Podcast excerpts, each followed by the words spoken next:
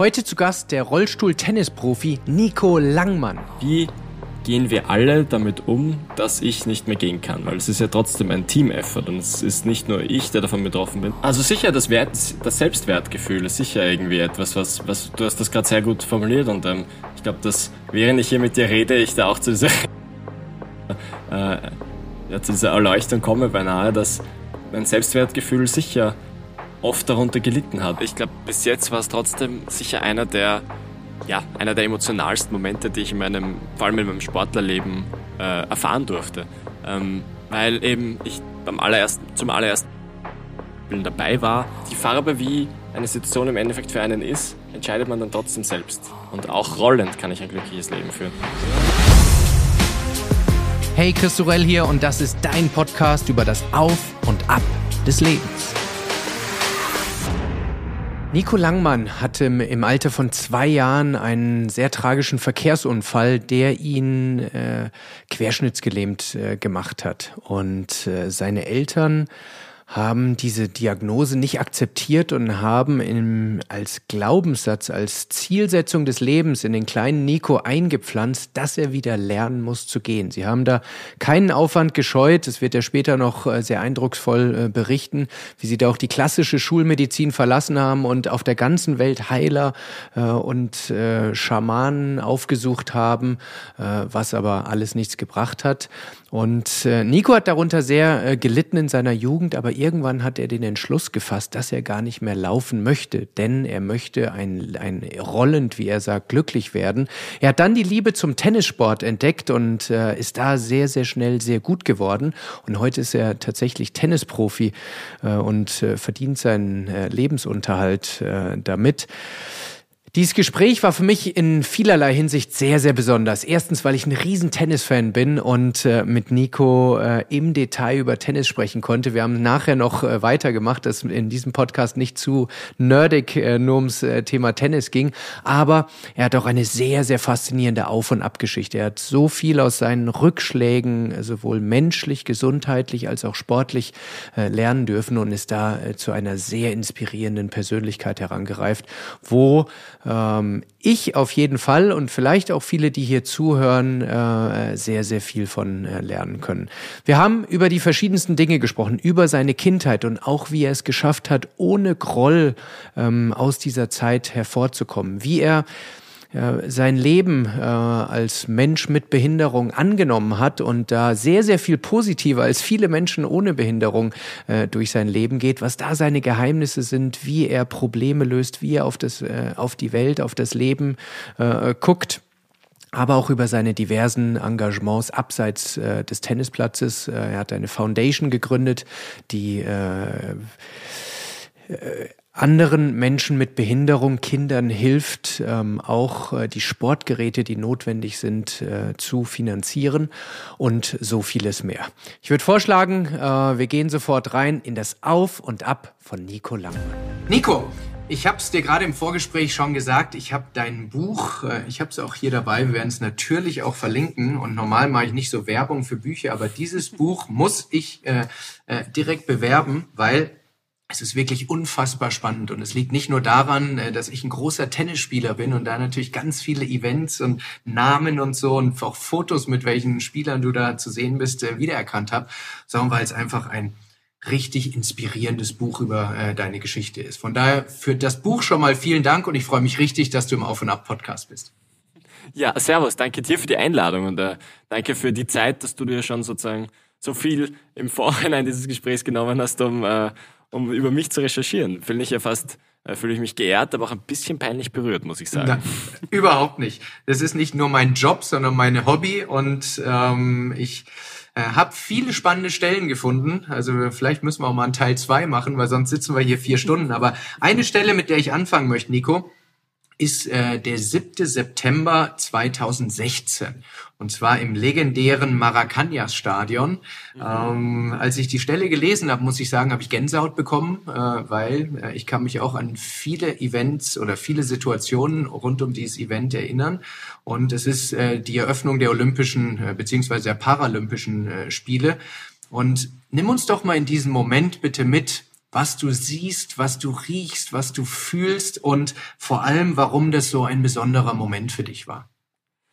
Ja, es war, glaube ich, ich meine, ich bin 26 Jahre alt, aber ich glaube, bis jetzt war es trotzdem sicher einer der, ja, einer der emotionalsten Momente, die ich in meinem, vor allem in meinem Sportlerleben äh, erfahren durfte.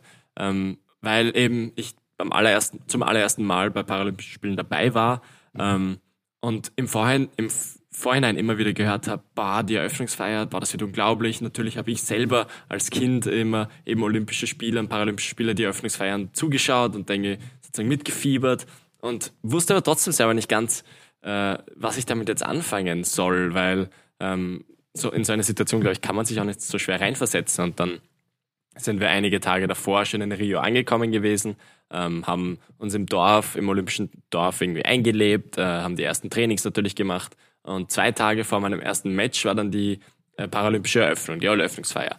Mhm. Ähm, und einige Athletinnen und Athleten haben im Vorhinein sich natürlich sehr gefreut. Andere haben auch gesagt, na, sie bleiben jetzt lieber im Dorf und wollen sich ganz auf ihren Sport fokussieren. Und ich als, als Newcomer habe mir gedacht, ich nehme alles mit, was geht und gehe natürlich mit. Ähm, und wusste wirklich nicht, was da auf einen zukommt. Man wartet dann sozusagen im Bauch des Stadions auch, weil schon die Show beginnt, bevor die Nationen einziehen. Mhm. Ähm, und man wartet eben und eine Nation nach der anderen kommt ran und Austria mit A ist natürlich relativ früh. Äh, deswegen ist Action dann eh bald mal für uns sozusagen dran. Und man läuft dann eben durch, durch diesen Gang. Äh, je näher man zu, zum Ausgang oder zum Eingang ins Stadion kommt, desto, desto mehr merkt man diese elektrische Stimmung im, im, in, unter den Athletinnen, unter den Athleten. Äh, man hört die Leute plötzlich und dann gehst du da wirklich sozusagen am Boden dieses Stadions äh, rein und es ist bummvoll. Es sind 80.000 Leute in diesem wow. legendären Stadion, ähm, die einem zujubeln. Du selbst hebst, hast eben die österreichische Fahne in der Hand, jubelst und dann ist sozusagen, für mich finde ich das das Coolste eigentlich passiert, weil dann habe ich sozusagen das Publikum genauer mir angeschaut und habe vereinzelt auch österreichische Fahnen gesehen und äh, mhm. habe dann eine spezifische österreichische Fahne gesehen, wo ich dahinter meine gesamte Familie gesehen habe, die alle äh, mit nach Rio geflogen sind. Äh, einige Freunde aus der Schule, was weiß ich, Freunde, die mit mir aufgewachsen sind. Ähm, da waren dann so 14, 15 Leute, die alle ihr eigenes T-Shirt gebrandet hatten, wo sozusagen mein, mein, mein Gesicht drauf war. Ähm, und da ist einem wirklich bewusst geworden, wow, wow, das war eine lange Reise, wow, das ist eine geile Reise und wow, so, so viele Menschen dürfen so einen Moment gar nicht erleben. Und ich war einfach so voller Dankbarkeit und habe so begonnen zum Losheulen, ähm, weil es einfach so ein Moment der Realisierung war. Oder ich habe endlich einmal realisiert, was für ein geiler Weg das auch ist. Mhm. Und mit lange Reise meinst du nicht nur den Flug nach Rio, sondern natürlich die, deine ganze sportliche Reise und auch persönliche Reise, die wir im Laufe des äh, Gesprächs noch, äh, noch besser nachzeichnen werden. Zur Realität gehört aber auch, Nico, dass du nur zwei Tage später eine Niederlage hattest, die du die Mutter aller Niederlagen äh, nennst, ähm, weil sie dich als Spieler äh, und als Mensch äh, verändert, verändert hat. Du hast, man kann sagen, sang- und klanglos, oder? 0636 Absolut. in der ja. ersten Runde verloren, warst wahnsinnig nervös und hast die, oder auch enttäuscht von dir. Ähm, Zuerst nervös, dann enttäuscht. Äh, genau. Aber du sagst auch, es, es war ein Tiefpunkt, äh, aber auch eine Weggabelung für dich, weil es eben sehr viel verändert hat. Ähm, bevor wir auf diese Veränderung zu sprechen kommen, wie würdest du jetzt mit deiner gewissen Reife ähm, und, und mit äh, Blick auf deine Karriere bisher, sie ist ja noch voll im Gange, aber wie würdest du vorschlagen, sollten Menschen auf Niederlagen und auf Rückschläge dieser Art gucken? Ja, also ähm, ich habe einfach für mich diese Erfahrung machen dürfen, dass ich sehr viel aus dieser Niederlage gelernt habe. Und es ist natürlich dieser, dieser Allerweltsspruch beinahe, dass ähm, man aus Niederlagen mehr lernt als aus Siegen. Und vor allem, wenn man in der Jugend aufwächst, im Tennis will man sowas überhaupt nicht hören, weil natürlich will man die ganze Zeit gewinnen. Ähm, und man ärgert sich nur, wenn man verloren hat. Und ähm, ja, diese, diese Erkenntnis ist nun mal eine, die, die einen gewissen Grad an Reife, glaube ich, benötigt. Ähm, und nicht, dass ich mich jetzt selbst sozusagen über andere stelle, aber ich habe einfach diese Erfahrung oft machen dürfen und vor allem in so sehr argen Situationen, wie eben während Paralympischen Spielen, wo du dann zwei Tage nach dem emotionalsten, schönsten Moment deiner Karriere auf den Platz gehst und den emotional hässlichsten Moment deiner Karriere erleben kannst und du darfst, ähm, weil du eben so nervös und angespannt und, und so äh, ja in einem Modus bist, wo du wo du äh, eigentlich sozusagen gar nicht leisten kannst. Also ich kann mich erinnern, ich äh, habe von diesem Spiel fast gar keine gar keine Erinnerung mehr, sondern weiß nur noch, wer wo gesessen hat und wie ich mich gefühlt habe, sozusagen, dass ich am liebsten im Boden versinken will, weil eben in der Zuschauertribüne war plötzlich der österreichische Sportminister, dann waren diverse wichtige Personen aus dem österreichischen Tennis, zu denen ich absolut aufgeschaut habe und äh, habe dann sozusagen voll zum ersten Mal auf so einer riesigen Bühne gespielt und habe zum ersten Mal auch eigentlich, und das ist das sehr persönlich auch, mich selber auf dieser Bühne präsentiert. Und es geht ja dann auch darum, bei einem Wettkampf, beim Tennis, ist es eigentlich was sehr Emotionales und sehr Intimes, weil du bist eben auf dieser, auf dieser Plattform und musst dann sozusagen das, womit du immer sozusagen, womit du vielleicht bekannt bist oder das, wofür du bekannt bist, musst du dann präsentieren und dann werden die Leute urteilen. Okay, cool, dass der so viel trainiert, cool, dass der so viel spielt, cool, dass der so gut spielt. Oder sie denken sich vielleicht, boah, äh, deswegen macht er so ein großes Trarara, boah, äh, weiß ich gar nicht, ob das so cool ist. Weiß ist das, vielleicht ist das Rollstuhltennis, vielleicht ist Rollstuhltennis gar nicht so cool. Und all diese Gedanken hatte ich natürlich während diesem ganzen Match. Nur nicht, was woran ich gedacht habe, war, wie ich gut Tennis spielen kann. und habe dann eben, wie du gesagt hast, sehr richtig, sang- und klanglos verloren. Mhm. So, wir werden gleich noch drüber sprechen, wie du diese Nervosität auch in den Griff bekommen hast mit Mentaltraining äh, und, und anderen Strategien. Äh, wenn wir jetzt nochmal von der Metaebene drauf gucken, äh, man kann ja sagen, es gibt Menschen, die nach so einer verheerenden und emotional intensiven Niederlage ihren Schläger an den Nagel hängen würden oder ihre Leistung dauerhaft am Boden bleibt. Und andere finden irgendwie wieder die Kurve und schaffen es danach auf ein höheres Niveau zu kommen, als Spieler, vielleicht sogar als Mensch. Wie ist es dir gelungen, diese Niederlage zu verarbeiten und was hast du dann geändert? Also ich glaube, ich konnte erst ändern, weil ich diese Niederlage hatte. Ähm, ich glaube, ich bin erst zugänglich geworden für große Veränderungen, weil mir ganz augenscheinlich gezeigt wurde, der jetzige Weg führt dich nicht dorthin, wo du hin willst. Mhm. Ähm, und das ist ja die Niederlage. Die Niederlage zeigt einem, okay, du hast diese Erwartung von dir und die hast du aber eigentlich real noch nicht. Dieses Niveau hast du real noch nicht.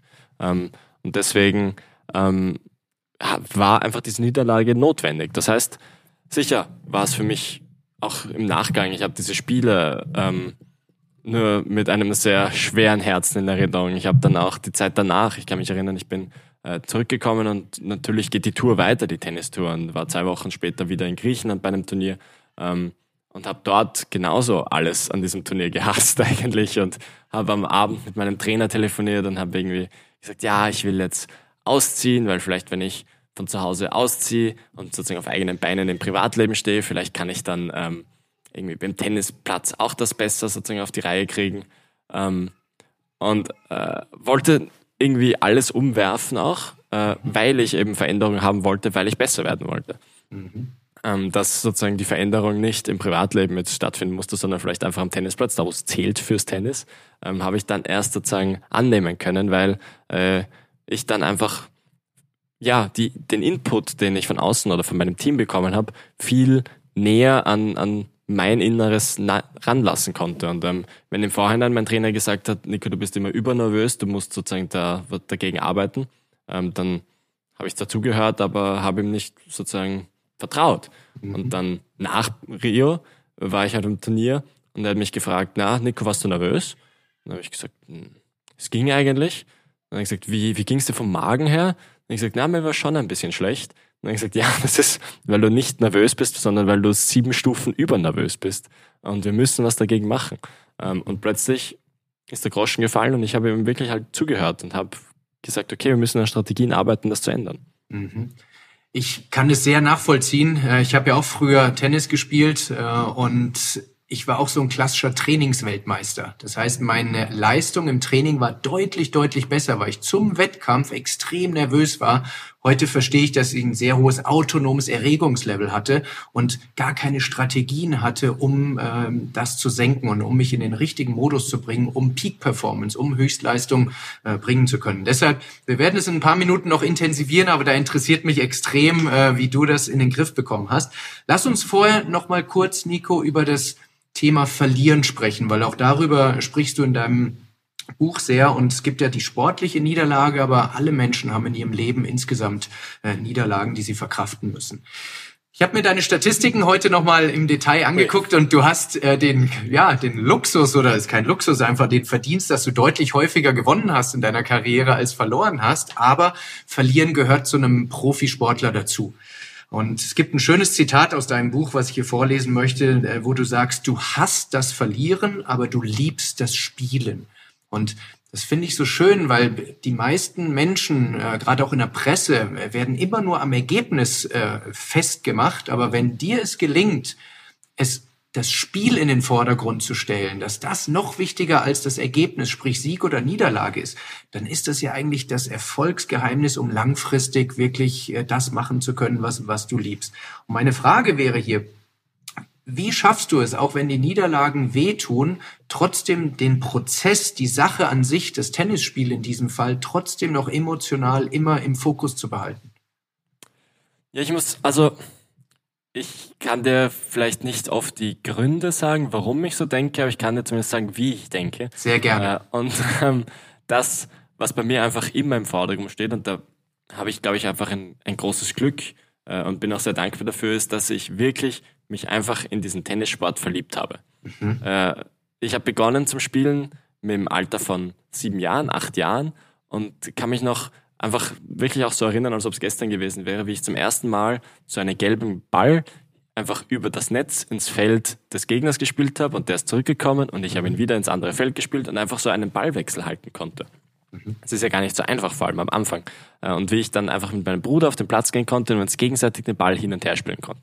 Und ich habe schon so viel Spaß daran gehabt, einfach diesen Tennissport zu betreiben, ähm, dass, dass ich das bis heute eigentlich so spüre. Also auch heute, wenn ich einfach mit meinem Trainer hin und her spiele oder mit irgendjemandem äh, den Ball hin und her schlage, es macht einfach unglaublich viel Spaß. Deswegen glaube ich, haben bei mir die Niederlagen selten auf das Tennisspielen im Allgemeinen abgefärbt. Ähm, eher sozusagen auf, auf meine Leistung, auf, auf die ich dann irgendwie vielleicht sauer war oder wegen der ich enttäuscht war. Aber das Tennisspielen per se hat mir eigentlich immer Spaß gemacht, auch wenn es enorm schlecht gelaufen ist. Mhm. Weil ich einfach diese Leidenschaft dafür entwickeln durfte. Mhm.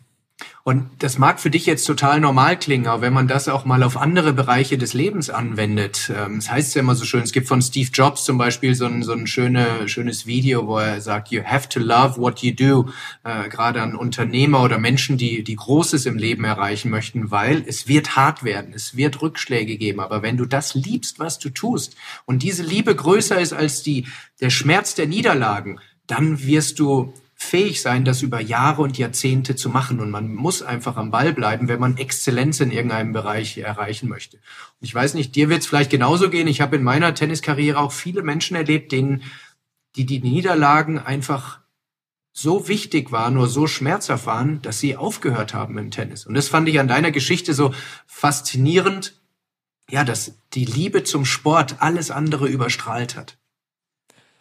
Also danke, dass du das sozusagen, äh, also ich weiß nicht, ob es etwas bis dadurch, dass ich es natürlich nur so kenne, wie ich selber sozusagen fühle zum Sport, deswegen ist es für mich mehr oder weniger selbstverständlich, dass es so viel Spaß macht. Aber du mhm. hast gerade ganz richtig gesagt, ähm, ich kenne auch in meinem Tennisumfeld oder im sportlichen Umfeld viele Menschen oder viele Spieler, Spielerinnen, die, die genauso nicht denken, die ähm, in Österreichisch sagt man so, also in Österreich sagt man auf gut Österreichisch, äh, die alles Arsch finden. Mhm. Und, ähm, Übersetzt das mal bitte. Die alles blöd finden. Okay. so. Mhm. mhm.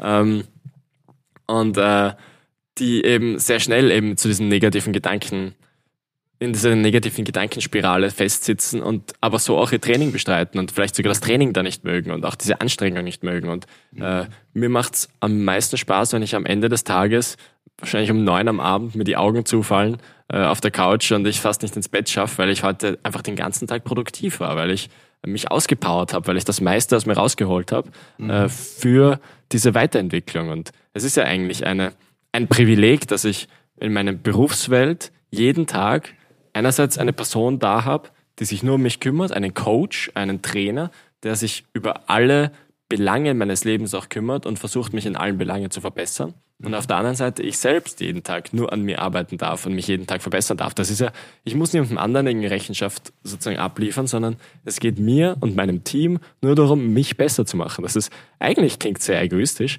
aber auf der anderen Seite ist es ein unglaublich großes Privileg und das genieße ich, solange ich es kann.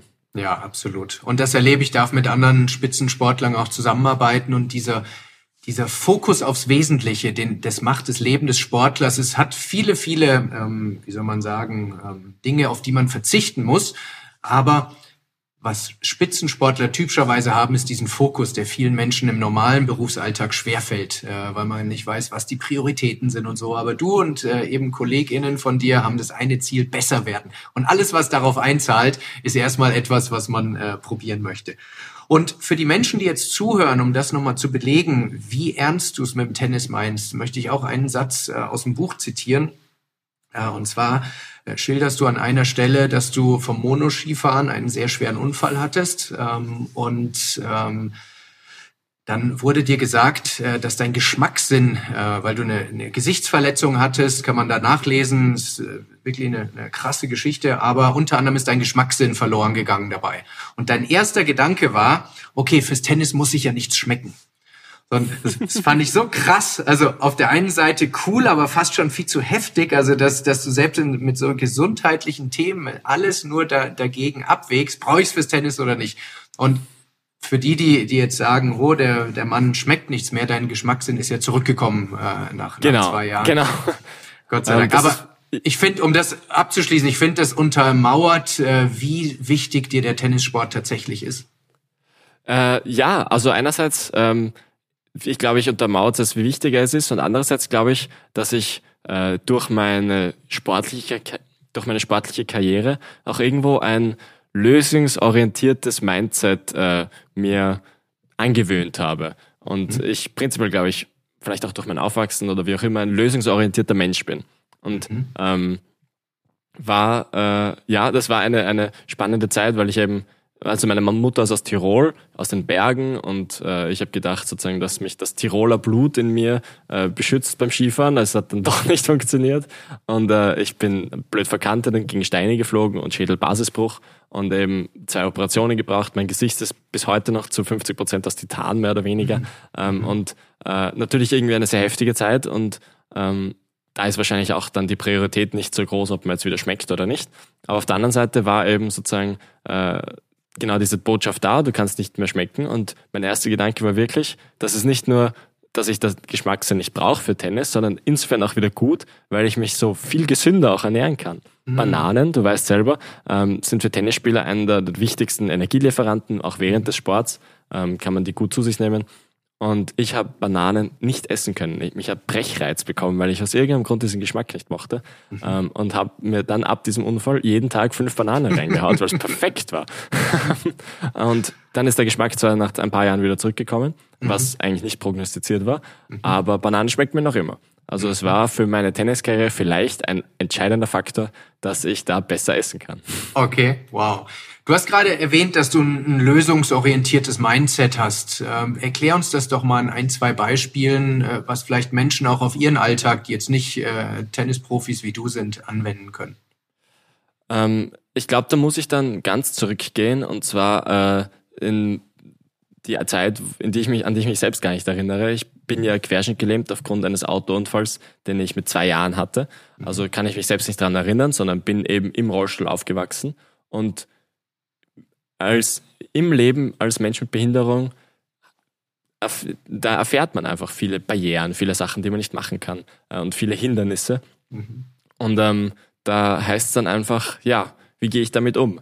Ähm, und ich glaube, weil ich einerseits ein Leben voller Hindernisse hatte, hatte ich aber auch ein Leben voller Lösungen oder für Lösungen für diese Challenges. Und war äh, sozusagen in meinem Aufwachsen, weil ich so viele Probleme meistern musste, habe ich, glaube ich, immer versucht, die Lösung zu sehen.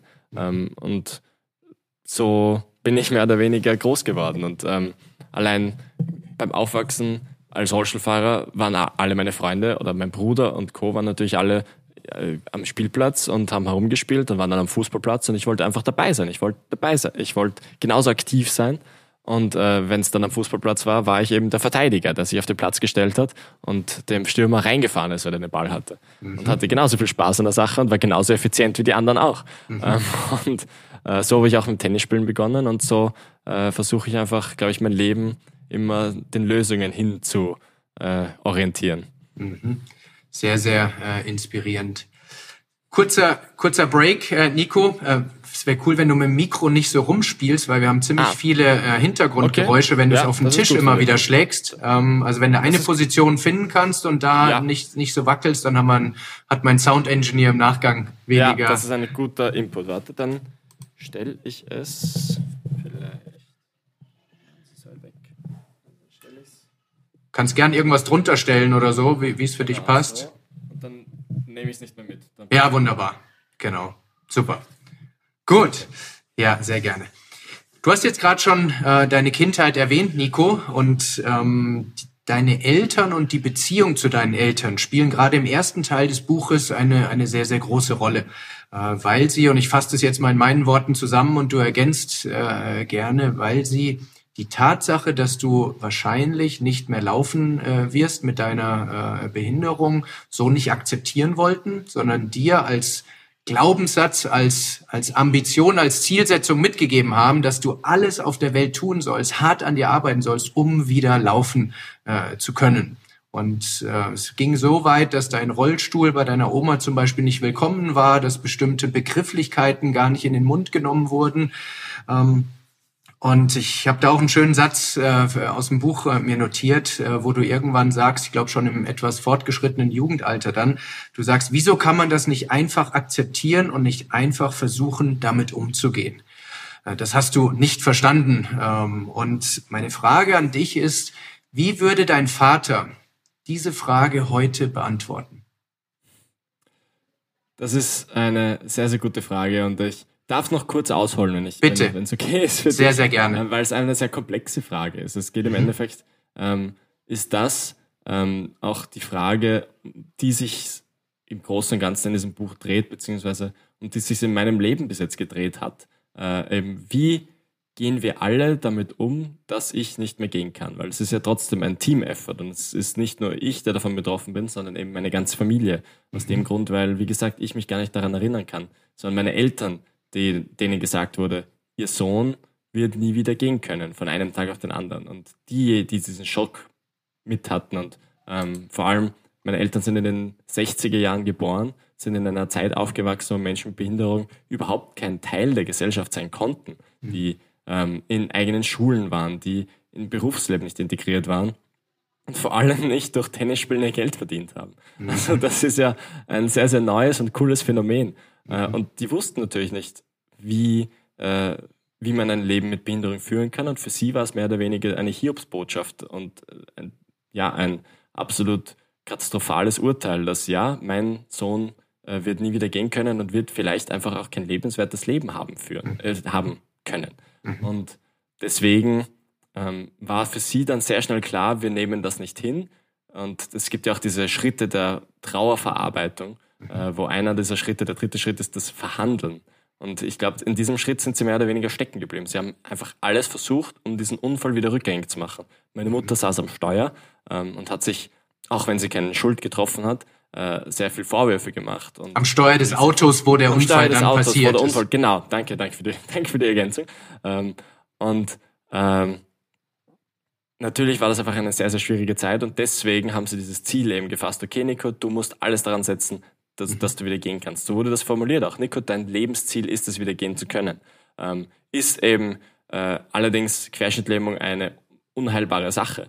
Äh, deswegen haben wir einfach sehr viel versucht, wo uns Hoffnung geschenkt wurde. Und das ist eben der nicht so wissenschaftliche Teil, der äh, sozusagen der ja, Esoterik beinahe medizinische Teil, äh, wo wir eben bei diversen Schamanen und Heilern auf der ganzen Welt waren, die eben gemeint haben, sie schenken uns Hoffnung. Und ich habe oft gehört, äh, sozusagen, dass mir gerade der böse Dämon vertrieben wurde und ich das nur noch begreifen muss und in zwei Wochen wieder gehen kann. Ähm, mhm. und diverse Heiler besucht, die mittlerweile im Gefängnis sitzen. Ähm, also wir haben jetzt echt äh, alles probiert, weil natürlich meine Eltern jeden Strohhalm der Hoffnung äh, erfasst haben. Mhm. Und äh, ich das im Nachhinein natürlich sehr gut nachvollziehen kann, aber in einer Phase, wo man eben aufwächst mit diesem Grundsatz, mit diesem Mantra, du musst wieder gehen können, ähm, hinterfragt man irgendwann im Aufwachsen dann doch, warum eigentlich? Mhm. Und ich war eben im, im Laufe meiner Pubertät, ähm, habe ich eben all diese Efforts nicht mehr mitmachen wollen. Wir haben ja doch jeden Tag Therapien gemacht. Wir haben zu Hause Stromtherapien gemacht, wir haben Akupunktur, äh, Physiotherapie natürlich. Wir mussten die Beine fit halten, sodass, wenn ich irgendwann gehen kann, die auch sozusagen ähm, das alles mitmachen können. Äh, also es war jeden Tag vier bis fünf Stunden an Aufwand, ähm, um sozusagen mich irgendwann ja wieder hinzukriegen, so blöd das klingt. Ähm, Darf ich da was ergänzen, Nico? Ja, äh, weil das, das hat mich sehr berührt beim Lesen. Du hast, du berichtest da sehr eindrucksvoll auch von bestimmten Tricks, wie du Fortschritt suggerieren kannst, äh, ohne dass sie de facto passiert sind. Äh, einfach nur um deine Mutter, deine, deine Eltern zufriedenzustellen für, ja. für eine gewisse Zeit. Da, da ist mir wirklich die Gänsehaut runtergelaufen, weil das, das ist ja eine Verantwortung, die ein kleiner Junge eigentlich nicht tragen darf, oder? Ja, also natürlich spürt man im Aufwachsen, was für eine Erwartung an einen gestellt wird dann trotzdem. Mhm. Ähm, und ich, vor allem, wie sehr dieses Thema meine Eltern belastet, dass ich eben nicht gehen kann und wie sehr es sie freut, wenn es Fortschritte gibt, obwohl es keine geben kann. Also mhm. ich habe da zum Beispiel äh, diverse, eben bei einem Heiler bin ich immer sozusagen auf so einer Massageliege gelegen und mit dem Rück, mit dem Kopf auf der Liege, am Bauch liegend ähm, habe aber, wenn ich den Kopf leicht gedreht habe, seinen Fernseher gesehen, der ausgeschaltet war. Und in diesem schwarzen Fernseher habe ich die Reflexion von mir selbst gesehen, so dass er dann, wenn er mich gefragt hat, wenn er mich irgendwie am linken Unterschenkel berührt hat, hat er mich gefragt, wo er mich berührt. Und ich sage, ah, ich spüre es am linken Unterschenkel, weil ich es im Fernsehen gesehen habe. Mhm. Also über die Reflexion im Fernsehen. Mhm. Ähm, war er happy, meine Mama natürlich zehnmal mehr happy und die Fahrt nach Hause war super, weil meine Mutter war enorm entspannt und, und gut drauf. Ähm, und natürlich als Kind willst du deine Eltern irgendwo äh, zufriedenstellen und macht man eben alles dafür. Mhm. Und äh, deswegen waren meine Eltern aber auch wieder sozusagen bestärkt in ihrem Weg, noch mehr zu arbeiten, damit ich irgendwann wieder gehen kann. Also es war so ein, ein bisschen ein, eine Teufelsspirale, mhm. die sich da weiter raufgedreht hat. Ähm, und es ist dann eben genau in dieser Situation, wo ich doch auch sozusagen diese Erwartung meiner Eltern hatte und diesen Druck auch und sie auch dann enttäuscht habe, warum nicht mehr weitergeht, weil ich habe dann auch so Gespräche geführt mit meinen Eltern, wo eben, weil du vorher gefragt hast, wo mein Vater gesagt hat, naja, jetzt war lang kein Fortschritt mehr und warum kannst du noch nicht gehen, weil wir machen alles dafür und irgendwann solltest du doch gehen können, weil glaubst du nicht fest genug daran? Fragezeichen. Ähm, und aus dieser Situation des Drucks und aus dieser Situation des mich absolut unglücklich machens, weil ich nicht nur meine Eltern Tag für Tag enttäusche, sondern mich selbst auch Tag für Tag enttäusche und mein Lebensziel nicht erreiche, das mir gesteckt wurde, ähm, habe ich einfach gemerkt, boah, dieses Thema belastet mich zu sehr und ich muss einen Ausweg finden. Mhm. Und auf der anderen Seite, warum arbeite ich eigentlich so hart daran, dass ich meine Beine wieder bewegen kann? Mhm. Was wäre morgen der große Unterschied, wenn ich wieder gehen könnte? Mhm. Ähm, ich wäre noch immer der gleiche Nico, hätte noch immer die gleichen Freunde, wäre ein viel schlechterer Tennisspieler, weil von Beinarbeit habe ich bis heute keine Ahnung. und äh, hätte sozusagen kein anderes Leben. Das Einzige, was wegfallen würde, wäre dieser absolute Druck. Der fällt aber auch weg, wenn ich für mich ein anderes Ziel setze. Und mein Ziel hat eigentlich geheißen, ich will gar nicht mehr gehen können. Ich will mein Leben glücklich führen, so wie ich es mir selber mache. Und auch rollend kann ich ein glückliches Leben führen. Und das ist sozusagen äh, die Grundbotschaft aus diesem Buch und das Grundumdenken und auf das ich eigentlich am stolzesten bin in meinem Leben, meine Erkenntnis. Mhm. Ich will gar nicht mehr gehen können. Mhm. Das ist wirklich eine starke Erkenntnis und das zieht sich durchs Buch mit so vielen äh, inspirierenden äh, Geschichten. Äh, von daher, ähm, ja, vielen Dank, äh, dass du so ein Vorbild bist an der Stelle. Jetzt auch schon wieder, ich es muss mir gleich nochmal rausschreiben, dass man auch Rollen glücklich sein kann. Das ist jetzt in deiner Situation so, aber das Rollen können wir ersetzen durch die verschiedensten, sag ich mal, Einschränkungen, Behinderungen, äh, Mankos oder was auch immer im Leben stattfindet. Lebenssituationen eigentlich. Genau, genau, absolut. Ähm, um das Thema Kindheit, Beziehung zu deinen Eltern abzuschließen. Ich, ich weiß nicht, ob nur ich das so gelesen habe, aber man kann beim Lesen schon rauslesen oder rausfinden, dass deine Eltern dir durch dieses Ziel, was sie dir aufgedrückt haben, auch viel Leid, emotionales Leid äh, zugefügt haben. Und trotzdem sagst du, dass du mit deinen Eltern eine fantastische Beziehung hast und ihnen verziehen hast dafür. Jetzt, ich bin ja Coach und arbeite auch mit äh, vielen Menschen zusammen, die auch Dinge in der Kindheit erlebt haben, die sie untechnisch gesagt nicht so prickelnd finden und da teilweise auch noch Groll empfinden, ähm, aber das nie so richtig mit ihren Eltern auch besprochen haben. Wie ist, ist deine, dein Blick darauf? Auf der einen Seite die Sorge, die Angst, dass man vielleicht Eltern enttäuscht oder ja, ihnen auch Schuldgefühle äh, gibt. Auf der anderen Seite die, diese potenzielle Preis, dass man reinen Tisch hat und in die Gegenwart und in die Zukunft auf einer ganz anderen äh, Ebene gemeinsam leben kann. Ich glaube, dass was meine Situation ähm, einfacher macht, ist das, oder vielleicht sozusagen so einfach zu verarbeiten macht, ist, äh, dass wenn ich mich in meine Eltern hineinversetze, sie immer alles aus bestem Wissen und Gewissen gemacht haben. Mhm. Und ich mhm. glaube, das ist etwas prinzipiell, was äh, man mit einem gewissen Grad an Empathie in ganz vielen Situationen machen kann, mhm. ist Menschen oder vor allem deine Eltern oder meine Eltern haben es nie böse gemeint. Sie haben es eben gedacht, dass die Behinderung das sein wird, was mein Leben davon abhält, glücklich zu sein. Und deswegen versuchen sie das zu beseitigen, damit ich ein glückliches Leben führen kann. Mhm. Ähm, und natürlich ist das dann irgendwie so zu einem Mantra geworden und so versteift gewesen, dass man das nicht entlang des Weges hinterfragt. Was ist, glaube ich, das Einzige, was ich als Elternteil anders gemacht hätte, dass man das immer wieder re-evaluiert. Ähm, ist es eigentlich der richtige Weg? Ähm, aber es war trotzdem immer alles aus bestem Wissen und Gewissen. Und das ist ja, glaube ich, eins, was vom Schönsten, was man als Kind auch haben kann, ist, dass deine Eltern alles für dich gemacht haben. Ja. Ähm, dass dann vielleicht sozusagen die Ziele nicht die gleichen sind, okay. Aber deswegen ist es nicht einmal so weit, dass ich irgendwie meine Eltern verziehen habe, weil es nichts zum Verzeihen gibt. Ähm, mhm. Es ist einfach ein gemeinsamer Weg, den wir jetzt im Nachhinein äh, sozusagen einfach, ja, anders vielleicht interpretieren. Mhm. Ähm, aber ähm, deswegen bin ich auch sehr froh, eben mit meinen Eltern das sozusagen alles aufgearbeitet zu haben. Du hast vorher gefragt, wie sie sozusagen jetzt mit dem Buch auch dazu stehen. Also ich ja. habe meiner Mutter damals noch vor der natürlich also ähm, sozusagen das zum Lesen gegeben, äh, damit sie doch sicher äh, aus dem Nichts heraus oder sich noch einmal mit dem allen noch mal beschäftigen muss. Das ist ja auch nicht so einfach gewesen. Deswegen wollte ich natürlich auch Feedback hören. Und ähm, sie hat das gelesen gehabt und hat es mir zurückgegeben und hat sich entschuldigt. Mhm. Was überhaupt nicht meine Intention war. Wie gesagt, ich wollte meine Eltern auch nicht anklagen damit. Ich wollte einfach nur sozusagen sehr ehrlich unseren gemeinsamen Familienweg wiedergeben. Mhm. Äh, und meine Mutter hat, glaube ich, und durch dieses Buch Prinzipiell unserer Familie ist schon nochmal so ein, eine Aufarbeitung in Gang gesetzt worden, die, äh, obwohl vieles davon schon abgeschlossen war, doch alles nochmal noch mal mehr besprochen hat. Und das war eigentlich sehr, sehr schön. Und auch wenn es sehr emotional aufwühlend war und das meiner Tenniskarriere gar nicht so gut getan hat, sich äh, so mit dieser persönlichen Geschichte in die Öffentlichkeit zu stellen, äh, bin ich sehr, sehr stolz drauf und ähm, bin sehr froh, wie wir uns als Familie da einfach alle gemeinsam entwickelt haben. Auch zu Recht, wenn ich das aus externer Sicht sagen darf, da könnt ihr wirklich äh, sehr stolz drauf sein. Du hast an manchen Stellen oder jetzt auch schon im, im Gespräch erwähnt, äh, dass du jahrelang einem Ziel hinterhergerannt bist, was eigentlich nicht realistisch war. Ähm, egal wie sehr man sich anstrengt und dass, dass das auch mit deinem Selbstwert etwas gemacht hat. Was würdest du sagen, sind so die Dinge, die du aus deiner Kindheit ins Erwachsenenalter, auch in deine Sportkarriere mitgenommen hast, an denen du dann noch arbeiten musstest? Ähm,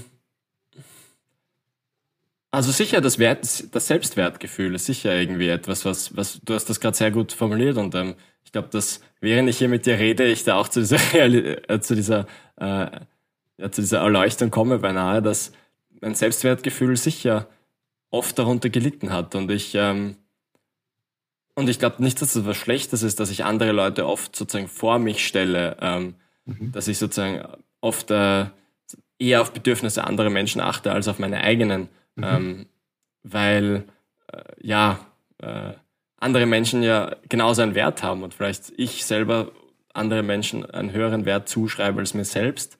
Ähm, jetzt, wo ich sage, klingt es gar nicht so gesund. Mhm. Aber ähm, das ist zum Beispiel, keine Ahnung, wenn, also ich richte mich auch sehr nach meinem Team. Also ich trainiere dann, wenn es mir für mein Team am besten passt. Ich bin sehr dankbar, dass mein Team sich überhaupt Zeit für mich nimmt. Ich gehe dann zur Physio, wenn es für mein Team besser passt. Ich, äh, einfach weil ich meine eigenen Interessen eher hinten anstelle. Ähm, aber will auch ehrlich gesagt nie sozusagen jetzt diese, diesen Anspruch haben, dass andere Leute sich an mich anpassen müssen. Deswegen ähm, ist das sicher, glaube ich, ein schmaler Gras, sich selbst nicht zu sehr unter den Scheffel zu stellen. Mhm. Aber ist, glaube ich, sicher ein Thema, das ich aus meiner Kindheit mitgenommen habe. Und wenn ich ganz ehrlich bin, auch aus dem Fakt heraus mitgenommen habe, dass ich eben eine Behinderung habe. Weil ich sehr oft einfach abgewiesen wurde als, als Kind mit Behinderung. Ich durfte nicht einmal in die gleiche Volksschule gehen wie mein Bruder, mhm. obwohl das ursprünglich sozusagen der Plan war weil die Direktorin bei der Schuleinschreibung gesagt hat, obwohl sie uns einen Platz versprochen hat, haben sich genug Kinder ohne Behinderung angemeldet, deswegen brauchen wir das behinderte Kind nicht mehr. Ähm, wie ich Tennisspielen begonnen habe, durfte ich oft nicht auf Tennisplätzen überhaupt spielen, weil sie, weil die Menschen dort Angst hatten, dass äh, mein Rollstuhl den Platz kaputt macht. Und ich bemühe mich heute jeden Tag sehr hart. Ich habe es noch nicht geschafft, einen Platz zu ruinieren. ähm, und einfach sozusagen deswegen glaube ich, bin ich schon irgendwo auch mit dem Gedanken aufgewachsen, ich bin froh, wenn ich überhaupt teilnehmen darf und äh, will jetzt nicht äh, zu sehr ja, Probleme reinkriegen oder zu viel äh, Extrawürsteln reinkriegen, wie man in Österreich sagt. Mhm. Verstanden. Ja, und das, was du sagst, ich kann das sehr gut äh, nachvollziehen, weil es ist ja ein, schmaler Grad zwischen Dankbarkeit, äh, zwischen ähm, Egoismus, da ist ja ein, Kontinuum. Und da die Position zu finden, wo andere Menschen sagen würden, der ist für uns da, aber innerlich trotzdem zu fühlen, dass man einen Wert hat äh, und den auch äh, ja, äh, abgrenzen kann. Es gibt so einen schönen, was heißt schön, aber einen Spruch, der mir da immer wieder hilft und äh, und zwar, wenn man im Flugzeug ist, gibt es ja diese Sicherheitsvorkehrungen äh, und einer davon ist Put your own oxygen mask on first, then assist other passengers. So, also ähm, setz deine Atemmaske erst auf und dann äh, helf anderen äh, Mitreisenden, anderen Kindern. Und das finde ich so ein schönes Mindset, dass man sagt, ja, nur wenn die Akkus voll sind, nur wenn man in, einer, in seiner eigenen Mitte ist, dann kann man auch andere Menschen unterstützen. Das ist zumindest etwas, was mir hilft, diese Abgrenzung zu finden. Äh, zum einen, sich selbst wichtig genug zu nehmen und auf der anderen Seite nicht in irgendeinen Egoismus abzudriften. Macht das Sinn ja. für dich? Das ist, ich reise so sehr, aber habe das noch nie in dieser Metaebene gesehen. Also danke dir dafür. Ich finde das eine großartige, eine großartige Metapher. Cool. Dann lass uns nochmal zurück zum Tennis kommen. Ich hatte im Vorgespräch schon gesagt, ich muss selbst aufpassen, dass es nicht zu nerdy wird äh, und hier zu so einem Tennis-Podcast äh, verkommt. Aber ja, ich, ich bin einfach ein sehr großer Fan und, und möchte noch mal ein bisschen mehr von dir erfahren. Du hast an manchen Stellen schon erwähnt, du hattest in der, in der ersten Phase deiner Karriere große Probleme mit Nervosität. Ähm, und man sagt ja immer, Tennis spielt sich im Kopf ab. Technisch gesehen, körperlich sind die Spieler gar nicht so weit auseinander, sondern die, die mental sehr stark sind, ähm, die äh, räumen am Ende ab. Ja, und das ist nicht nur im Tennis so, da wahrscheinlich sehr ausgeprägt, weil Tennis hat viel mit Koordination zu tun. Das heißt, dein, dein Nervensystem muss in einem funktionierenden Modus sein, darf nicht zu überreizt sein. Du hast es vorhin gesagt, äh, Durchfall, Bauchprobleme etc. Das sind Dinge, die nicht gerade helfen beim koordinierten Sport. Ähm, aber auch die Art zu zählen im Tennis führt ja dazu, dass man sich nie wirklich sicher sein kann. Im Fußball ist so, wenn es 4-0 steht, dann muss schon viel passieren, dass äh, man noch ja. verliert. Aber im Tennis, wenn das Break kommt, äh, dann ist der Satz sofort man kann wieder nicht auf offen. Zeit spielen. Man genau, kann nicht auf Zeit spielen. Auch das, man kann nicht auf Zeit spielen und es kann jederzeit kippen. Es gibt viele Gründe, warum warum Tennis äh, sehr mental intensiv ist. Ähm, äh, und wenn man so ein paar Highlights raussucht, bei den Paralympischen Spielen in Rio hat die, die Nervosität einen Strich durch die Rechnung gespielt. Bei einem der wahrscheinlich wichtigsten Jugendturniere, Le Petit As, äh, da äh, hast du ja auch ein bisschen weiche äh, Knie bekommen im übertragenen Warst du da eigentlich auch? Entschuldige, wenn ich dich gleich nee. auf deine Karriere auch anspreche. Nee, aber da, da war ich nicht. Ich weiß gar nicht, ob es zu der Zeit schon gab, ehrlich gesagt, weil es ich kenne Orange Bowl, äh, aber ja. Le Petit As habe ich so noch nicht gehört. Und in Rom, äh, da kommen wir auch gleich noch zu, dass ja auch äh, schöne Erlebnisse, als auf einmal Hunderte von Ballkindern äh, bei dir zugeschaut haben. Aber meine Frage an dich, Nico, ist jetzt mit mehr Erfahrung. Was war der Auslöser für diese Nervosität? Wovor hattest du Angst? Das ist gerade eine unglaublich gute Frage, weil Nervosität eben eins zu eins mit Angst zusammenhängt. Mhm. Ähm, und es war eben nicht nur die Nervosität, sondern es war vor allem eben diese Angst vorm Verlieren, diese Angst vorm Gesichtsverlust, diese Angst vorm vielleicht auch blöd dastehen. Ähm, ich habe vorher schon gesagt, ich setze oft sozusagen andere Menschen äh, irgendwie deren Bedürfnisse vor mich. Mhm. Deswegen sehe ich dann auch sozusagen, oder deswegen nehme ich auch das Urteil von anderen Menschen oft ein bisschen zu, zu nah, zu persönlich. Mhm. Ähm, und ich sehe mich selbst was ein so großes Privileg ist, oft irgendwo in dieser Vorreiterrolle meines Sports, in der Vorreiterrolle zumindest in meinem Land, Rollstuhltennis bekannt zu machen, groß zu machen, ähm, Behindertensport zu einem gewissen Grad in Größe zu machen. Also gibt es natürlich viele großartige Sportler und Sportlerinnen, deswegen bin ich da nicht alleine, Gott sei Dank. Aber ähm, auf der anderen Seite ist dann eben doch so dieses, diese Angst, sozusagen das Urteil von anderen Menschen, naja, so cool ist das nicht oder naja, dafür trainiert er so viel. Ähm, und solche Gedanken machen einen ängstlich, solche Gedanken machen einen enorm nervös. Mhm. Ähm, und das sind sozusagen diese Faktoren von außen. Und auf der anderen Seite natürlich auch, und das ist irgendwo auch ganz klar und selbstredend von innen, ähm, dieser, dieser, jetzt mache ich, und das ist vielleicht auch irgendwie aus meiner Kindheit, jetzt mache ich eh schon so viel Aufwand, jetzt gebe ich eh schon so viel, jetzt müssen doch die Erfolge irgendwie auch von selber kommen.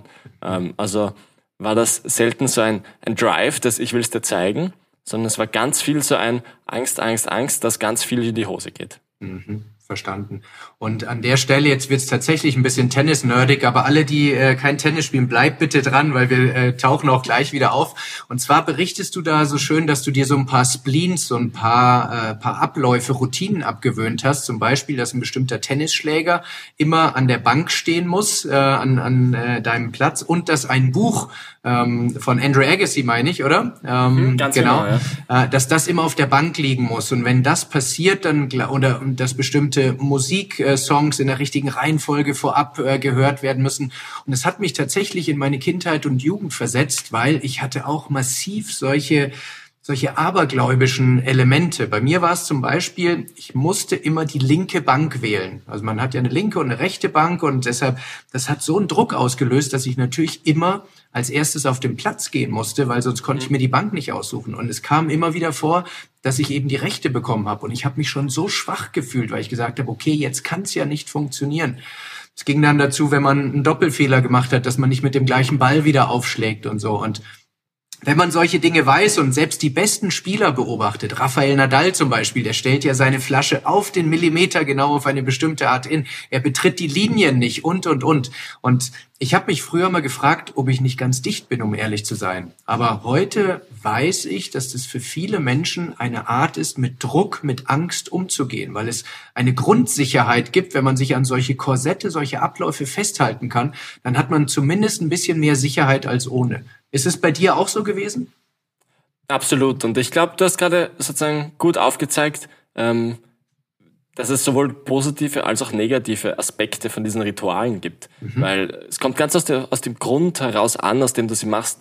Ähm, ich glaube, ein Rafael Nadal hat auch schon verstanden, dass, dass äh, seine Vorhand nicht äh, beeinflusst, ob jetzt die Flasche richtig steht oder nicht, mhm. sondern dass einfach sozusagen diese, dieser Ablauf von Ritualen deinen Körper und deinen Kopf in so einen Zustand bringt, sozusagen, ah, ich stelle wieder die Flaschen so hin, ah, ich weiß, jetzt ist dann Matchtime. Jetzt mhm. mache ich sozusagen immer das Gleiche, um die gleichen Zeitabläufe zu haben, um die gleichen, ähm, ja, um, um dieses sozusagen wieder, wieder der Hund, der sozusagen, äh, äh, sozusagen bei, bei dem Glockenschlag immer den Speichel äh, produziert, ist das dann bei Tennisspielern ähnlich? Ähm, der Pavlovsche Hund, damit es mir einfällt, genau. Mhm. Ist das sozusagen, um diese, diese Konditionierung. Genau, das ist eine reine Konditionierung. Mhm. Ähm, auf der anderen Seite, und das ist, warum mir diese Rituale eigentlich nicht geholfen haben, war eben, dass ich mich daran festgehalten habe. So wie du gerade gesagt hast, wenn du nicht an der linken Bank, Bank sitzt, dann funktioniert es nicht. Ähm, das, was ich nicht verstanden hatte, das Lied macht nicht den Unterschied, das ich vorher gehört habe, wenns Breakball steht. Äh, der Schläger in der Tasche, der sozusagen äh, irgendwie Glück bringen soll, macht auch nicht den Unterschied sondern das, was du am Platz machst. Wenn du durch die Rituale in einen besseren Modus am Platz kommst, dann super. Wenn du dich dran festhältst und sagst, bitte, bitte, sozusagen, äh, ich habe eh dreimal über meine linke Schulter geschaut, deswegen muss die Vorhand jetzt funktionieren, ähm, so funktioniert es halt nicht. Das klingt wahrscheinlich ziemlich banal und albern für Menschen, die sowas noch nie erlebt haben. Aber wenn für einen alles auf dem Spiel steht, dann, dann hängt man sich an diesen Dingen auf. Ich kann mich an Boris Becker erinnern. Der hat manchmal mit seiner Schlägerspitze die, den Stuhl vom Linienrichter äh, vor einem äh, Return angefasst. Einfach weil es ihm Sicherheit gegeben hat. So, und äh, ja, könnten wir stundenlang äh, weitersprechen, aber ähm, können wir dann vielleicht auch äh, danach noch äh, machen. Du hast dann äh, einen, einen neuen Trainer bekommen, den Oliver Hagenau, und der hat dir genau. beigebracht, wie man sich nicht durch Ritual oder Aberglaube äh, weiterbringt, sondern eben wie man die Nervosität wirklich äh, los wird. Und äh, ihr habt das mit eurem, wie ihr es nennt, Hundemodus geschafft. Ähm, sprich, dass man sich so fokussiert auf die Sache, ähm, wie ein Hund, der einem Ball hinterher rennt. Und erklär uns doch mal, was dieser Hundemodus ist und vielleicht sogar, was Menschen, die jetzt keine Profisportler sind, aber so für ihren Alltag daraus lernen können, wie sie mit Nervosität, mit Angst, mit äh, solchen äh, Emotionen vielleicht einfacher fertig werden können.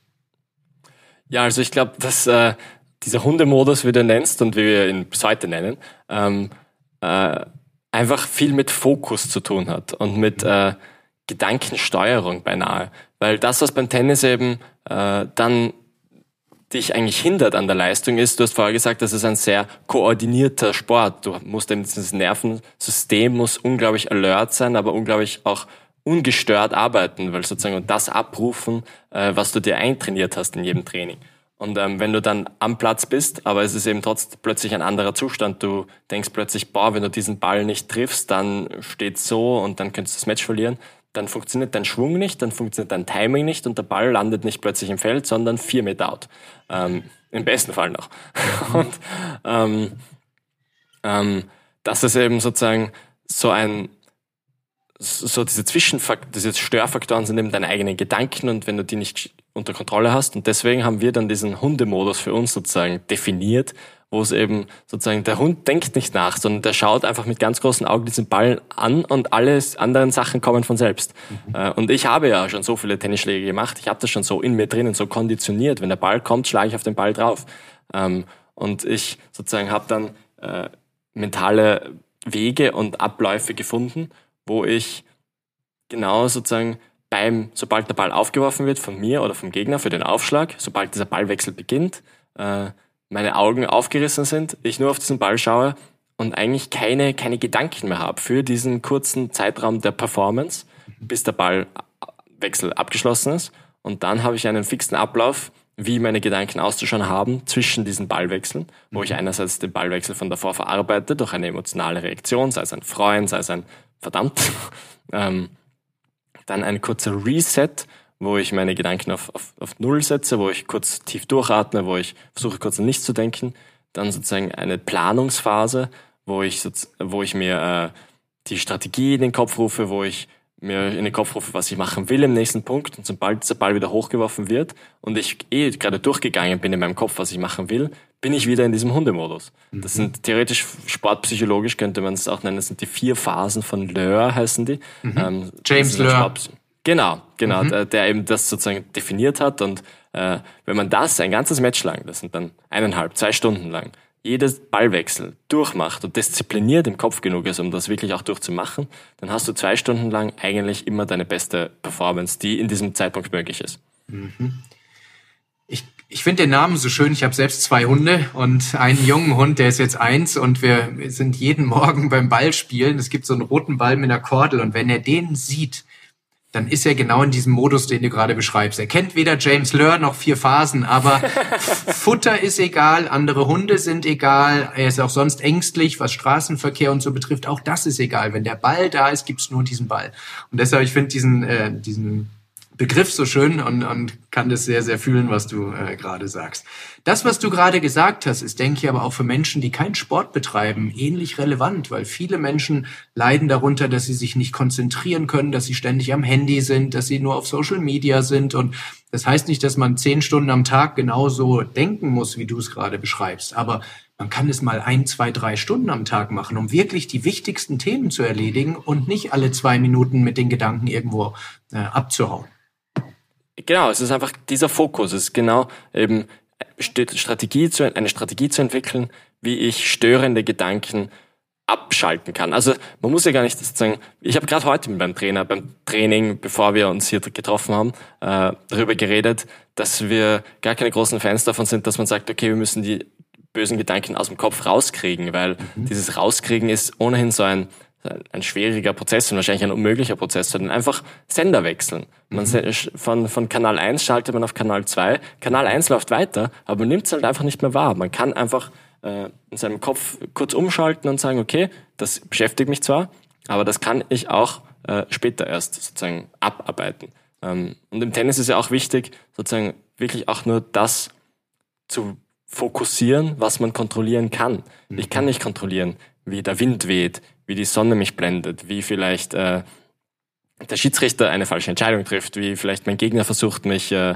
rauszubringen. Das Einzige, was ich immer fokussieren, äh, immer kontrollieren kann, ist meine Leistung und wie ich auf Sachen reagiere.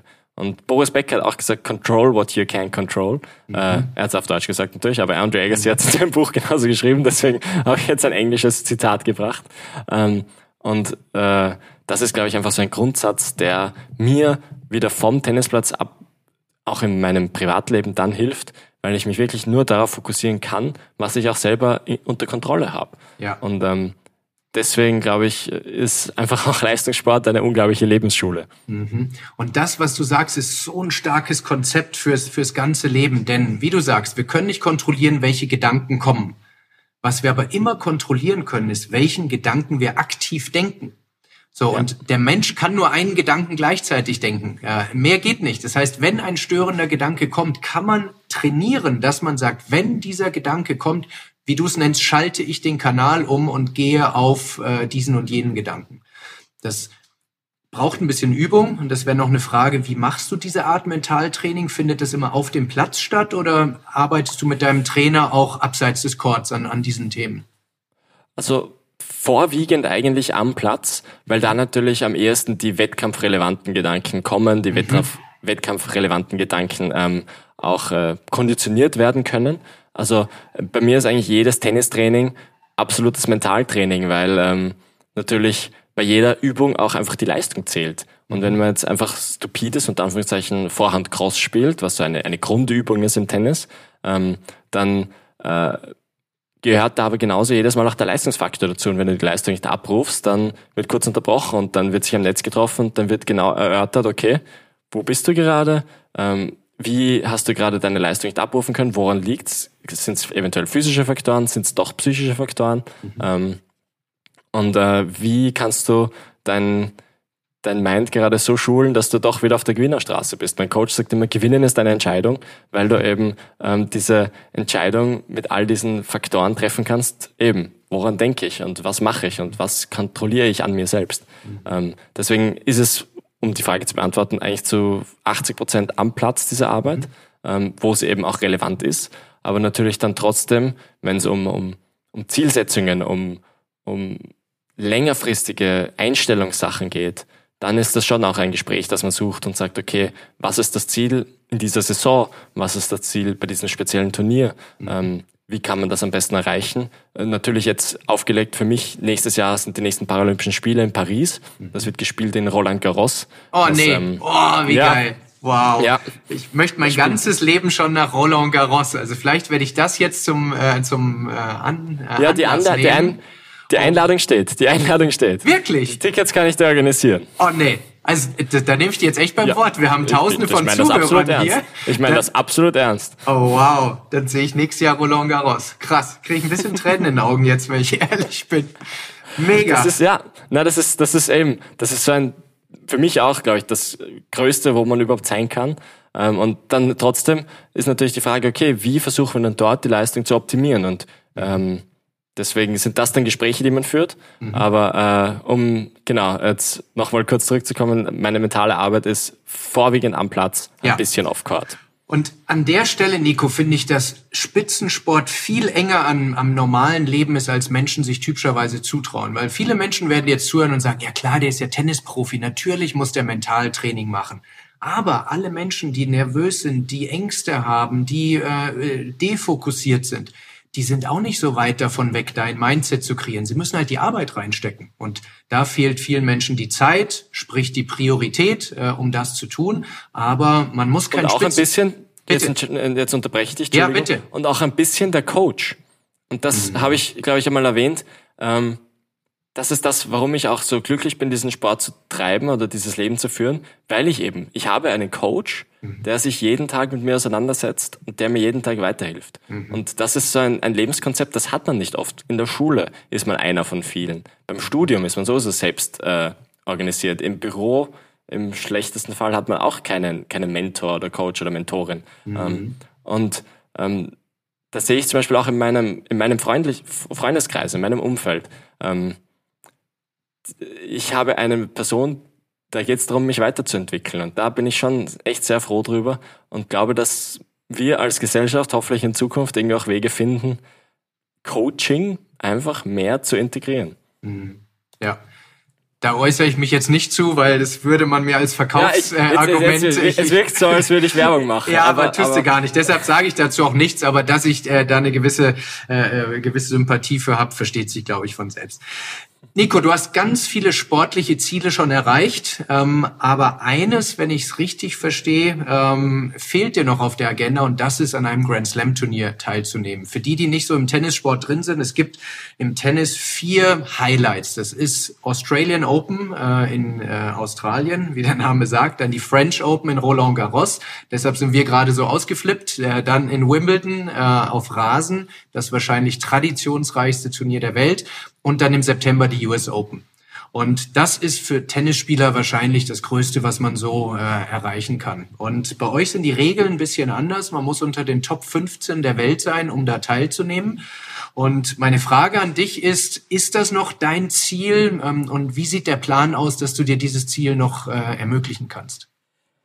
Das ist absolut mein Ziel. Also das ist so, auch wenn ich mit dieser Äußerung mir selber einen Druck mache, aber ähm, ich mache das gern und mache das auch gezielt, weil das ist sozusagen dieses Ziel, was ich in meiner Karriere unbedingt erreichen will und wo ich, wenn ich aufhöre und äh, den Schläger an den Nagel hänge, sagen kann, wenn ich da einmal dabei war, kann ich mir nie was vorwerfen. Und ähm, suggeriert natürlich, dass ich mir jetzt was vorwerfen könnte, wenn ich es nicht erreiche. Ähm, und ich mache mir auch gern diesen Druck, weil ich eben ja das sozusagen als äh, als mein ja als meine höchste Priorität sehe und da auch alles dafür tue und im Endeffekt eh jeden Tag alles dafür tue. Deswegen kann ich mir gar nichts dafür vorwerfen.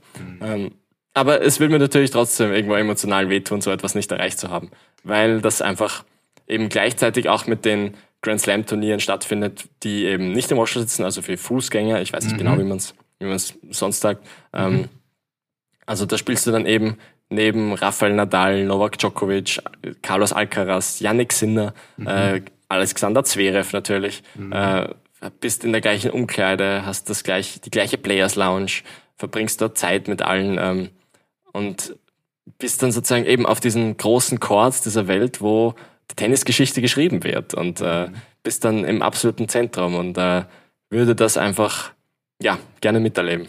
Ja, ich bin sehr, sehr zuversichtlich, äh, dass du das hinbekommen wirst.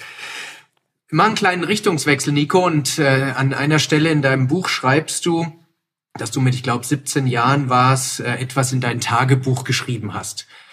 Und meine Frage an dich wäre, was ist der schönste Eintrag, den du in dein Tagebuch je notiert hast? Das ist eine sehr gute Frage. Ähm, der schönste Eintrag ist wahrscheinlich, äh, jetzt muss ich, jetzt muss ich intim werden, aber ähm, ich glaube, wie ich äh, meine Freundin kennengelernt habe. Okay. Das ist jetzt ähm, äh, sozusagen wie, also nach den ersten ja, Dates und den ersten äh, sozusagen Näherkommen, wo ich irgendwie mehr oder weniger geschrieben habe, äh, über meine Verliebtheit und wie aufgeregt und wie schön das alles ist und war. Und ähm, ich glaube, dass das heutzutage, also wir sind jetzt drei Jahre zusammen, aber ich lese das immer wieder noch, noch gerne durch und, und ähm, habe da sozusagen meine, meine Flashbacks und meine Aufgeregtheit wieder zurück. Also das ist jetzt ähm, ein, ja, es ist einfach ein Thema, was, glaube ich, sehr viele Leute sehr glücklich machen kann. Schreibst du heute noch Tagebuch regelmäßig? Tagebuch verdient den Begriff leider nicht, aber Wochenbuch würde ich sagen. Okay, aber so also, Journaling, wie Journaling, man im Englischen Journaling, sagen würde. Genau, ja. Und ja. das geht ja auch durch alle Social Media Kanäle und so, dass das so gut ist und jeder soll es machen. Warum machst du das und was kannst du Menschen äh, mitgeben, wie sie da vielleicht von profitieren können, das zu tun? Wenn auch nicht täglich. Mm, also einerseits muss ich ehrlich sagen, dass ich das früher auch immer so mit dem Hinterkopf oder mit dem Hintergedanken gemacht habe, das einmal besser festzuhalten in Form eines Buches, was mhm. mir jetzt auf eine sehr, sehr coole und, und, und großartige Art äh, gelungen ist. Im Sinne von, ich bin sehr froh, dass es existiert. Ich will nicht darüber urteilen, wie gut das Buch ist. Ähm, aber ähm, das sozusagen einfach auch aus dem Grund, weil ich so ein bisschen auch diese, aus, aus, aus drei Gründen würde ich sagen, um es jetzt zusammenfassen. Einerseits eben, um, also früher vor allem, um einmal ein Buch zu schreiben, um das in einer professionellen Art und Weise festzuhalten, äh, mhm. äh, weil ich einfach merke, dass ich, und jetzt kommen wir zum zweiten Grund, ich doch, äh, so blöd es klingt, ich bin 26, aber man vergisst dann trotzdem so, so kleine Details, die diese Erinnerung dann lebhaft machen. Man vergisst die, die lustigen und kleinen Geschichten im Leben, die man vielleicht in, der Tag, in den Tagen darauf, wie sie passiert ist, Leuten erzählt, aber dann irgendwie nicht mehr erzählt und dann vergisst man solche Sachen. Und ich mhm. will eigentlich sozusagen mein Leben trotzdem von Anfang bis zum Ende parat haben und will auch wissen, wie ich mich als 15-Jähriger gefühlt habe, wie ich mich als 10-Jähriger gefühlt habe eventuell und mit als 20-Jähriger. Auch um vielleicht einmal ein guter Guide zu sein für kleine Nikos, die heranwachsen. Man mhm. weiß es ja nicht. Mhm. Ähm, und als drittes einfach, und das finde ich zurzeit das Wichtigste, warum ich es mache, ist einfach ein Element der Entschleunigung. Weil äh, vor allem in, oder in jedem Leben, vor allem heutzutage, und ich als Tennisspieler darf auch noch recht viel herumreisen und sehe sehr viele verschiedene Dinge, habe sehr viele Eindrücke entstehen. Ich habe ein unglaublich aufregendes Leben eigentlich. Ich bin sehr happy und dankbar dafür.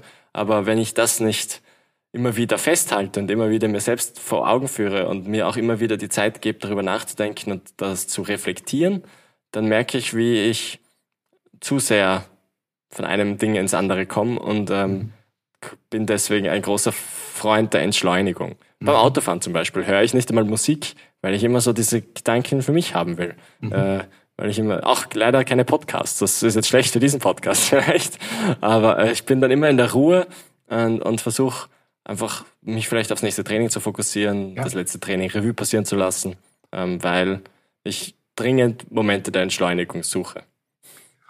Und es ist gar nicht so einfach für Menschen, die eine Dauerberieselung ihres Nervensystems gewöhnt sind, das zu ertragen, mal keinen Impuls in Form von Audio oder visuellen äh, äh Impulsen zu haben. Von daher, wenn du das äh, kultivierst, dann ist es auf jeden Fall gerade für dich als Spitzensportler, aber ich glaube für jeden Menschen sehr hilfreich, wenn man äh, ab und zu mal diese, wie du es nennst, Entschleunigung auch äh, trainiert. Cool. Ähm, ich habe mir jetzt hier eine Notiz gemacht, die ist, ich zitiere die, aber beim Aussprechen tut's mir schon ein bisschen weh, wenn ich ehrlich bin. Ich, äh, wie gesagt, es sind nicht meine Worte, ähm, sondern ich lese ab. Und zwar die Überschrift aus einem Kapitel heißt Zu behindert für die Weltspitze. Als ich das gelesen habe, habe ich, hab ich wirklich, ja, es, es macht was körperlich mit mir aus, aus verschiedenen Gründen. Erstens, dieses Wort behindert als Adjektiv werten zu nutzen, ist, ist etwas, was du auch im Buch schreibst, was Menschen verletzt, äh, die eine Behinderung haben, klar. Aber äh, du, du äh, erzählst hier eine Geschichte, wie ein enger Vertrauter von dir, ich glaube, es war dein Trainer zu der Zeit, ihr guckt ein Match von einem anderen Athleten, der damals die Nummer 48 der Weltrangliste ist und äh, wo er zu dir sagte, besser als der wirst du nie werden mit deiner Behinderung weil dein Grad der Behinderung, wenn ich das mal als Nicht-Experte sagen darf, so ist, dass du mehr körperliche Einschränkungen hast als viele deiner Wettbewerber, äh, weniger agil bist in der Oberkörperrotation äh, etc. So, und um die Story vorwegzunehmen, deine Top-Platzierung war die Nummer 15 der Welt. Das heißt, äh, du hast auch diesen Menschen Lügen gestraft. Und das wäre meine Frage, Nico. Du hast so viel Menschen in deinem Leben gehabt, die dir immer wieder gesagt haben, das klappt nicht, jenes klappt nicht und trotzdem hast du irgendwo aus dir drin raus diese Motivation entwickelt, es den allen zu zeigen. Wie funktioniert das? Weil ich glaube, viele Menschen haben in ihrem Leben Menschen, die ihnen sagen, Schuster, bleib bei deinen Leisten und wie es auch immer verpackt ist. Aber wie schafft man es da auszubrechen und wirklich das zu schaffen, was man selber träumt und nicht, was andere glauben, für sie träumen zu müssen? Ähm ich glaube, so eine gewisse Portion an jugendlicher Naivität schadet nie, auch, auch in fortgeschrittenem Alter. Und auf der anderen Seite, ähm, ja, auch ein, ein, auch ein naiver Glaube an einen selbst, ähm, der äh, einen einfach hart arbeiten lässt. Und beziehungsweise auch die, nicht unbedingt der Glaube an mich selbst, sondern der Glaube an meine Arbeit. Mhm. Ähm, also du hast gerade erwähnt und ich will das noch kurz sozusagen ausführen. Eben ich bin querschnittgelähmt und ab dem Bauchnabel mehr oder weniger habe ich weder Sensorik noch kann ich irgendwie ähm, Muskeln ansteuern. Das heißt, auch diese Verbindung zwischen Oberkörper und Hüfte ist bei mir eigentlich gestört. Das heißt, ich bin immer so wie auf einem Barhocker. Sobald ich mich irgendwie zu weit nach links lehne, falle ich um. Wenn ich mich mhm. zu weit nach rechts lehne, falle ich um und kann auch die Rotation weniger gut machen, ähm, weil ich einfach die Muskeln dazu nicht ansteuern kann. Mhm. Ähm, und im Rollstuhltennis ist es aber so, dass du, sobald du irgendeine Art der Einschränkung in deinem Gehapparat hast, äh, du sozusagen Rollstuhltennis betreiben kannst, professionell. Das heißt, es gibt Leute, die äh, deren Sprunggelenk ein bisschen weniger mobil ist, als es sein sollte, und die sitzen auch im Rollstuhl. Und äh, im Alltag gehen sie herum und brauchen auch keinen Rollstuhl für ihren Alltag. Aber für den Tennissport brauchen sie eben oder verwenden eben einen Sportrollstuhl. Ähm, haben natürlich viel mehr Muskulatur und können da viel mehr sozusagen mitnehmen. Aber das Coole, und das weißt du ja auch, Tennis ist ja nicht nur ein Sport, ich bin schneller von A, von A nach B als andere, sondern äh, hat ganz viele Erfolgsfaktoren wie Taktik, wie Technik, wie mental. Über das haben wir jetzt ja doch ein bisschen schon geredet. Mhm. Ähm, deswegen habe ich einfach andere Wege gefunden, sie auszuspielen. Mhm. Ähm, aber äh, sicher war von Anfang an irgendwie auch der Gedanke und auch bis heute doch oft irgendwie in Matches oder bis vor kurzem auch irgendwo trotzdem der Gedanke, wenn ich dann gegen jemanden gespielt habe, der um einiges fähiger war aufgrund seiner Behinderung, seiner Art der Behinderung, habe ich mir immer gedacht, boah, ah, jetzt, jetzt spielt er einen Ball, den könnte ich nie spielen oder jetzt trifft er das. Also sicher sozusagen verleitet es einen sozusagen auch Ausreden zu finden, mhm. ähm, wenn man einmal eine Niederlage hatte. Ähm, und ich glaube sozusagen, dass dass ich dann trotzdem, um jetzt wieder lösungsorientiert zu sein, schnell gemerkt habe, dass dieses Festhängen an solchen Problemen ähm, weder für meine Leistung vorteilhaft ist, noch für mein gesundheitliches oder psychisches Wohlbefinden vorteilhaft ist. Control ähm, deswegen, what you can control, richtig? Ganz genau, deswegen ja. wieder back to basics, control what you can control. Mhm. Und ähm, ähm, ich kann nicht die Einschränkung meines Gegners beeinflussen. Ich will ihn im besten Fall nicht äh, sozusagen da äh, schaden. Deswegen ähm, äh, arbeite ich einfach so hart wie möglich an mir selbst mhm. und das Ergebnis, wie es im Namen schon sagt, ergibt sich aufgrund meiner Leistung. Und mhm. ähm, deswegen, ja, kann ich da eigentlich dann, ergibt es auch keinen Sinn, da sozusagen zu viel Bewertung dann solchen Urteilen zu geben, die sagen, du kannst das nie schaffen, weil wir alle können die Zukunft nicht sehen. Und mhm. ich kann nur so gut wie möglich an mir arbeiten und habe es da dadurch dann schon auch dem einen oder der anderen gezeigt. Mhm, absolut. Ja. Lass uns nochmal ähm, über Ziele und Ambitionen sprechen. Dein Buch hat einen, wie ich finde, genialen Titel. Ähm, und zwar, äh, also ich formuliere ein bisschen um, du musstest einen Traum aufgeben, um ein Leben zu gewinnen. So gemeint ist, du musstest den Traum vom Wiedergehen können, der gar nicht wirklich dein Traum war, sondern haben wir gehört, Traum deines Umfeldes. Aber um ein Leben zu beginnen, das Leben, wie du es jetzt lebst, als Mensch mit Behinderung, der äh, Profisportler ist äh, und, und viele andere Dinge äh, genießen kann. So, das könnte aufs erste wirken, dass man, wenn die Ziele zu hoch sind, die gar nicht angeht. Auf der anderen Seite bist du extrem ambitioniert, harte Arbeiter. Du hast, glaube ich, unter den Top 30 die meisten Turniere dieses Jahr gespielt mit, mit aktuell 30 Turnieren in, in der, ähm, im Ranking. Es ist ja ein schmaler Grad zwischen hoher Ambition auf der einen Seite, aber dann diesen Unrealismus, den du auch in deiner Jugend spüren musstest, die den Selbstwert schwächt, die einen immer wie ein Verlierer wirken lässt. Wie hast du heute für dich als erwachsener äh, Profi mit, mit viel Erfahrung diesen Sweet Spot gefunden, wo das Ambitionslevel hoch ist, aber trotzdem noch ein gewisser Realismus vorhanden ist? Ähm, ich glaube, das ist insofern, das ist eine sehr gute Frage, und ich glaube, dass das ein sozusagen einfach eine Abstufung von verschiedenen Zielen gibt. Ähm, mhm. Dass ich äh, langfristige Ziele, kurzfristige Ziele, Wunschziele, Realziele, alle auch so formuliere, mhm. damit ich dann äh, bei der Erreichung eines Realziels auch eine Satisfaction habe und eine Befriedigung habe und nicht sozusagen nur, wenn ich mein absolutes Traumziel erreiche, glücklich sein kann. Mhm. Ähm, also so Könntest du mal ein Beispiel machen? Absolut, absolut. Ich fahre nächste Woche zum Beispiel auf ein Turnier. Mhm. Das ist sehr gut besetzt. Ich bin die Nummer 6 der, der Setzliste dort. Das heißt, ähm, es sind fünf Spieler vor mir, die im Ranking besser sind. Und das Wunschziel ist, das Turnier zu gewinnen. Mhm. Ähm, das Minimalziel ist dort anzukommen mit dem Gepäck. Mhm. und ähm, habe dann sozusagen diverse Schritte vor mir, äh, die ich alle sozusagen auch erreichen kann. Und dann ist die erste Runde zum Beispiel ist schon mal ein, ein Realziel, was ich erreichen kann, aber das muss ich auch nicht unbedingt sozusagen schaffen.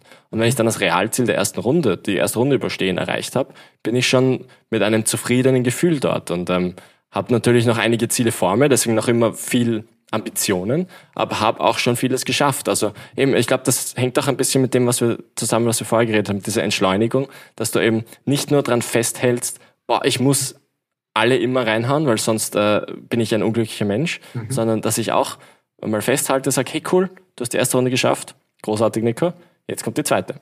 Mhm. Sozusagen in Schritten auch denke. Deswegen ähm, ich finde es gerade richtig genial, sorry, wenn ich da ins Wort fall, weil die meisten Menschen denken, sie müssen sich entscheiden zwischen ganz kleinen Zielen, die man immer erreicht, oder den ganz großen Zielen. Und das ist für viele Menschen, die ich kenne, die auch so einen Ambitionsanspruch, so einen Performanceanspruch haben, die die Hauptfrage, weil wenn man immer nur, wie du sagst, dieses eine große Ziel hat, vielleicht erreicht man es vielleicht nicht, aber man wird sich nur einmal irgendwie freuen über ein erreichtes Ziel. Während wenn man sich nur ein kleines setzt und es täglich erreicht, dann fehlt einem das große Ganze. Aber das wirklich so auch über die Bezeichnung, wie du sagst, Realziel und Wunschziel, das zu differenzieren, finde ich. Für dich wirkt es ganz normal, aber ich finde es gerade richtig deep und richtig cooles Tool, wie viele Menschen aus diesem, ja, aus diesem, wie soll man sagen, aus, aus diesem Problem rausfinden. Wenn du das, also ich habe das, wie gesagt, ich habe das durch mein Team lernen dürfen mhm. und ähm, finde, habe es für mich einfach zu diesem Zugang gefunden, der, der mir in meiner Karriere am meisten hilft, weil ich eben als Tennisspieler vor, oder ich muss ja davon träumen, ich will Nummer eins werden, ich will alle schlagen, aber ähm, will genauso auch zufrieden sein, wenn ich heute und morgen diese erste Runde gewonnen habe. Also mhm. ähm, macht macht total Sinn. Ja. Okay, so zum Schluss, Nico, möchte ich noch mal ein bisschen vom Tennis und deinem Sport wegkommen, weil du ja mittlerweile viel mehr bist. Also du bist sowieso mehr als Mensch als dein, dein Tennis, aber du machst auch sehr, sehr spannende Aktivitäten außerhalb des Tennisplatzes. Deine Mission ist es mittlerweile, Stereotype, also Vorurteile gegen Menschen im Rollstuhl äh, aufzubrechen.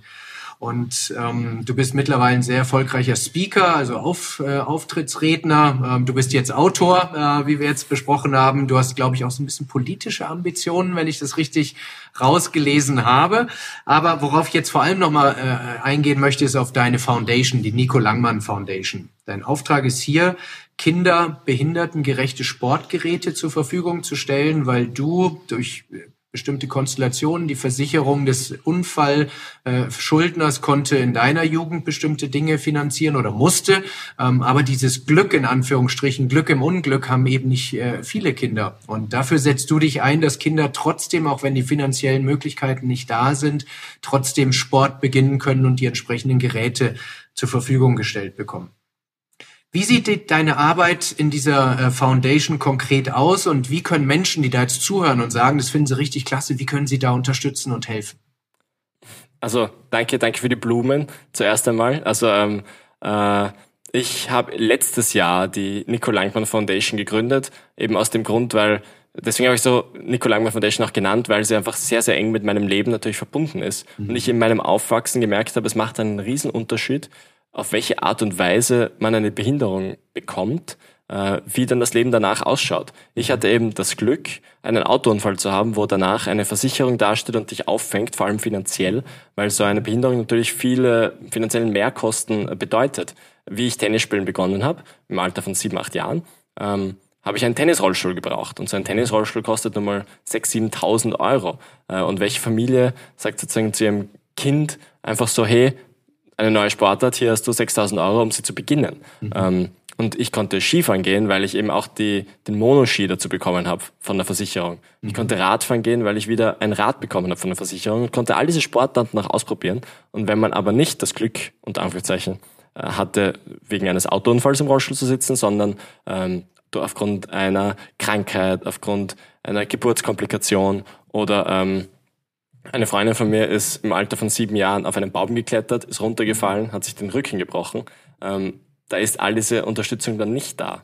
Und äh, da wird dann 17 Mal überlegt, ob man über den Sportart beginnen kann, weil das ein riesen Investment ist. Ja. Und das ist einfach so unfair eigentlich. Deswegen habe ich eben die Nico Langmann Foundation gegründet, die äh, mit den verschiedensten Aktionen versucht, Geld zu sammeln, um Sportgeräte für Kids im Rollstuhl eben zu kaufen. Mhm. Ähm, einerseits hast du Chris diese Foundation schon unterstützt, weil du hast dieses Buch gekauft mhm. und die Erlöse des Buchs laufen in die Nico Langmann Foundation. Also wow. Also ich verdiene selbst nichts damit, deswegen mhm. äh, mache ich auch so unverschämt Werbung dafür. Ja, völlig zu Recht. Und ähm, Deswegen mache ich es jetzt noch lieber. Also ich wusste das natürlich, wollte das noch nicht zu früh kommunizieren, aber selbst wenn es nicht gewesen wäre, das Buch ist grandios, aber wenn man damit noch beitragen kann, dass äh, du deinen tollen Zweck erfüllst, dann rufe ich hier nochmal aktiv auf, bitte holt euch dieses Buch von Nico Langmann. Wir verlinken es natürlich in den Show Notes, weil damit ein, ein sehr, wie ich finde, sehr schöner Zweck auch unterstützt wird. Ja, danke dir, danke dir. Und äh, weil du eigentlich, und deine Frage habe ich noch nicht beantwortet, gefragt hast, was ich sozusagen jetzt effektiv mache. Ähm, also es ist eigentlich eine One-Man-Show, das heißt, äh, ich rede mit all meinen Partnern und Sponsoren, auch wenn ich sozusagen ein, eine Anfrage habe, äh, sozusagen und ich äh, sozusagen jetzt da einen jungen oder ein Mädchen kennengelernt habe, was eben unbedingt einen Sportart machen will, sich das aber nicht leisten kann, dann rede ich mit Partnern, Sponsoren, äh, wie man irgendwie Geld für diese Foundation jetzt aufstellen kann wieder, äh, mhm. projektbezogen. Ähm, also es ist natürlich irgendwie am Anfang, wenn man noch nicht so sozusagen den Zweck der Foundation in die Weltöffentlichkeit getragen hat, äh, ist es schwierig, dass sich dann Leute melden, die sozusagen Unterstützung brauchen. Aber mittlerweile, Gott sei Dank, auch durch das Buch ist das sozusagen das, das mehr oder weniger so ein bisschen mehr bekannt geworden. Mhm. Äh, und es sind echt, echt viele Kinder, denen wir jetzt auch schon helfen konnten. Wir haben jetzt schon zehn Rollstühle zur Verfügung gestellt, im Wert mhm. von mehr als 40.000 Euro. Wow. Und es kommen immer mehr und wir sind da echt viel am, am Arbeiten. Ich muss ehrlich sagen, natürlich könnte ich wahrscheinlich mehr machen. Ich muss halt auch noch Tennis spielen und mhm. das auf eine sehr fokussierte Art und Weise. Ja. Das heißt, das ist ähm, ein, das schönste Nebenprojekt, das ich haben kann. Und äh, so wie es wächst, äh, wächst dann irgendwann auch über diese One-Man-Show hinaus mhm. und äh, wird dann hoffentlich auch irgendwie mehr Leute erreichen und, und, und professionalisiert werden. Aber äh, zurzeit ist es so mein Baby und das mhm. Baby wird größer. Stark.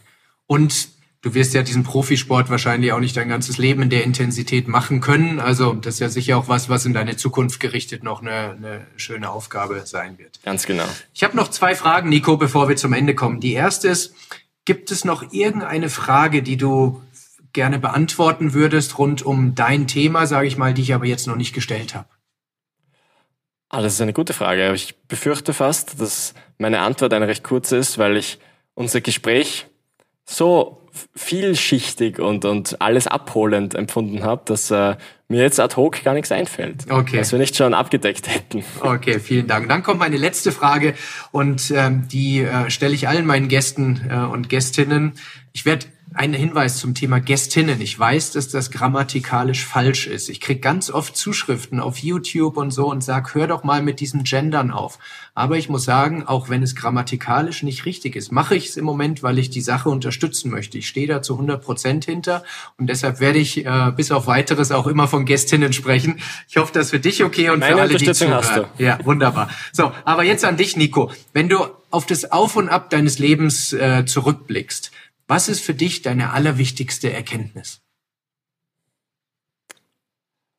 Im Endeffekt glaube ich, sozusagen, um es kurz zu fassen, ähm, darf man sich selbst oder vielleicht auch der Gesellschaft im Allgemeinen nicht trauen, dass, wenn du sagst auf und ab, äh, dass das Auf immer positiv ist und das Ab immer negativ. Ich glaube, mhm. dass ähm, man für sich selbst entscheidet, bei ganz, ganz vielen Situationen, ist es was Positives oder ist es was Negatives. Es ist sozusagen die, die Farbe, oder ja, die Farbe, wie eine Situation im Endeffekt für einen ist, entscheidet man dann trotzdem selbst. Und, oder wie es gefärbt ist, die Situation. Also eben zum Beispiel, um jetzt sozusagen natürlich das irgendwie zu erklären, äh, niemand, und ich wünsche es natürlich auch niemanden, aber äh, sozusagen eine Behinderung zu haben an sich ist automatisch verbunden mit, ah, das ist schlecht, ah, das ist, das tut mir leid. Aber ich selbst entscheide für mich, ob ich sozusagen jetzt rollend äh, nicht genauso ein erfülltes Leben haben kann. Deswegen sozusagen im Vorhinein nicht Situationen kategorisieren, sondern immer sich selbst hinterfragen, okay, wie sehe ich das jetzt für mich? Natürlich kann Sachen, Sachen können absolut katastrophal und schlimm sein und das ist ja auch voll okay und das muss man genauso zulassen. Aber ähm, man kann aus vielen Sachen trotzdem auch für sich selbst nicht unbedingt nur ein Problem erkennen, sondern auch einen anderen Lösungsweg. Wow. Richtig, richtig schönes Schlusswort. Und das, was du für das Thema Rollen gesagt hast, wie gesagt, möchte ich nochmal betonen, kann man auf ganz viele andere Probleme oder Herausforderungen im Leben anwenden. Und wenn man mit diesem Mindset durchs Leben geht, dann kann man das eigene Auf und Ab des Lebens äh, sicherlich sehr viel besser äh, meistern. Vielen, vielen Dank, lieber Nico. Ähm, das war für mich richtig inspirierend. Ich hoffe für alle, die, die zuhören, auch. Wir werden deinen Instagram-Channel, der richtig cool ist, nicht nur für äh, Tennis-Interessierte, verlinken. Wir werden natürlich dein Buch und deine Foundation verlinken. Und ähm, dann würde ich mich freuen, wenn wir uns ähm, bald auch mal persönlich kennenlernen. Das ist ja remote aufgenommen das würde mich auch hier. Sehr freuen. Und äh, ich halte es jetzt nochmal fest, damit wir es auch öffentlich haben. Ich habe eine Einladung äh, nach Roland Garros von Nico Langmann gekommen, bekommen. Zu der stehe ich auch nach Aufnahmeende. Sehr gut und die werde ich einfordern. Ich freue mich schon drauf. Sehr also Nico, Super. mach's gut und alles Danke Gute dir, für deine anstehenden Turniere. Danke dir. Puh. Was für ein inspirierendes Gespräch. Ich hoffe, ich habe nicht zu viel versprochen. Ich bin immer noch ganz geflasht und äh, freue mich richtig über meine Einladung äh, zu den Paralympischen Spielen in Paris 2024. Und ähm, was mich aber besonders beeindruckt bei Nico ist, wie diese Fähigkeit, Dinge zu reframen, wie wir sagen, dass wir uns also unsere eigene Meinung bilden, wie wir auf, auf Dinge gucken. Dass nicht bestimmte Dinge wie sein Schicksalsschlag jetzt per se negativ sind und er damit ein schlechtes Leben hat, sondern er hat die volle Kontrolle, wie er Dinge bewertet und wie er auf Tatsachen und auf Situationen äh, in seinem Leben guckt. Und diese Kontrolle haben wir auch. Es ist nicht immer einfach, keine Frage, aber mit dem richtigen Mindset und mit Übung und mentaler Disziplin kann das jeder und jede erreichen. Und in diesem Sinne wünsche ich euch äh, eine wunderschöne Woche. Wenn euch diese Episode gefallen hat, äh, dann würde ich, mir, äh, würde ich mich sehr freuen, wenn ihr uns auf Apple und oder Spotify eine bis zu 5 Sterne Bewertung gebt. Äh, gerne auch auf YouTube mal vorbeiguckt, wo immer das Video zur Podcast-Episode läuft. Da gerne in die Kommentare reinposten, äh, Feedback, weitere Themen, Gäste, Themenwünsche oder Gästewünsche oder was euch sonst so auf dem Herzen liegt. Auch wenn ich nicht jeden Kommentar beantworte, ich lese jeden einzelnen und wir geben uns sehr viel Mühe, dass wir auf und ab immer weiter für euch verbessern dürfen. In diesem Sinne, ich wünsche euch eine wundervolle Woche und würde mich freuen, äh, wenn ihr nächsten Donnerstag wieder einschaltet zu einer richtig coolen Episode. So viel kann ich schon verraten. Und bis dahin, genießt das Auf und Ab eures Lebens.